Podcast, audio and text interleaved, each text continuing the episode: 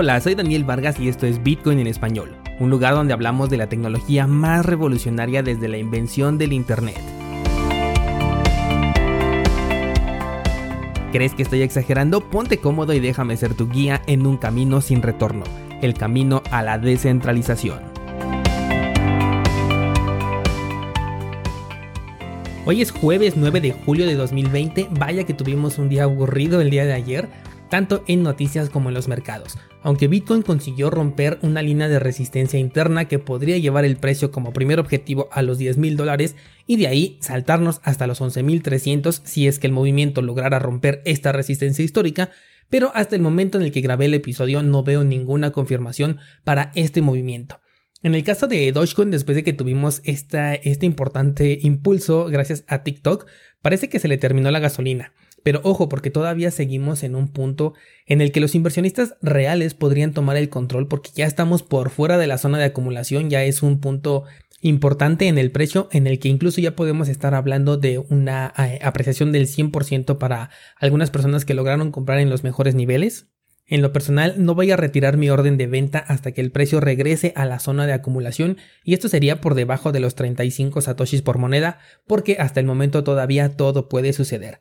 Si el movimiento se apaga, eh, lo que comentábamos ayer sobre la popularización de estos pumpeos masivos por parte de la comunidad también se podría ver desincentivado y quedaría solamente como una anotación en el gráfico de esta criptomoneda conocida en el tiempo como el pump de TikTok. Hubiera estado interesante también ver la respuesta a este pump si la India aún tuviera acceso a esta red social. Y es que recientemente bloquearon esta aplicación de TikTok ahí en la India y considerando que este era su segundo mayor mercado después de China, pudo haber tenido un impacto todavía más grande de no ser por este bloqueo. Pero bueno, con respecto a las noticias voy a comentarte algo que no es de que no es justamente de ayer, pero sí es de esta semana porque como te comenté, ayer estuvo bastante tranquilo y las noticias que salieron no me parecieron relevantes, pero este sí es muy interesante y es que en México se están rebotando las declaraciones que están presentando las empresas que trabajan con criptomonedas dentro de este país. Esto se da porque el SAT, que es el sistema de retención de impuestos aquí en México, no tiene conocimiento sobre el entorno de las criptomonedas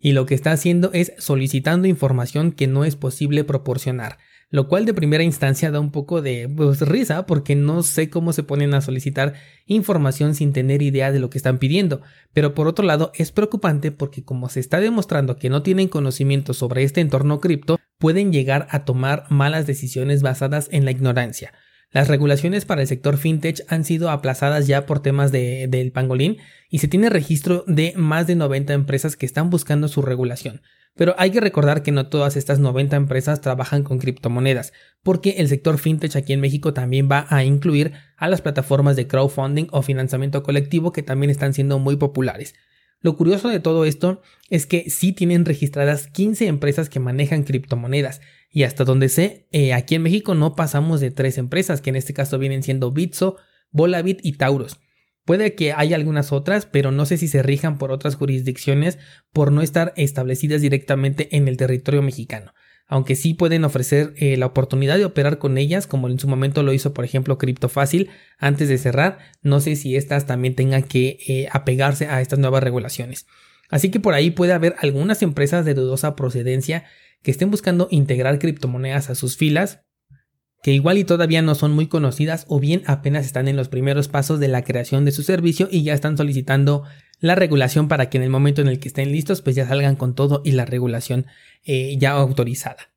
Por otro lado, hay que recordar que estas páginas están obligadas a reportar cualquier movimiento que supere los 56 mil pesos mexicanos, lo cual no especifica si sería un registro mensual o incluye un acumulado de transacciones en el tiempo. Por lo que si tienes cuenta en exchanges mexicanos y piensas utilizarlos como rampa de salida una vez que tomes eh, ganancias, hay que tomar en cuenta que estos movimientos van a ser reportados al SAT, obviamente para evitar actividades ilegales. Ya sabes que esta es eh, la razón de siempre. Considera métodos alternativos para poder sacar tus criptomonedas del entorno. Eh, por ahí tienes en cursosbitcoin.com diagonal estrategia varias formas en las que te explico cómo puedes sacar tu dinero y que no todo se vaya directamente a tu cuenta bancaria. Y por cierto, ahora que te estoy hablando de actividades ilegales, Eh, el día de ayer estaba viendo en YouTube que promocionan un anuncio de esos que te salen cuando quieres ver un video ahí en YouTube, que es una completa estafa. Y de esas estafas de las más descaradas, porque son de esas en donde te ponen a personajes famosos, que en este caso vi a Elon Musk y hasta a Vitalik Buterin,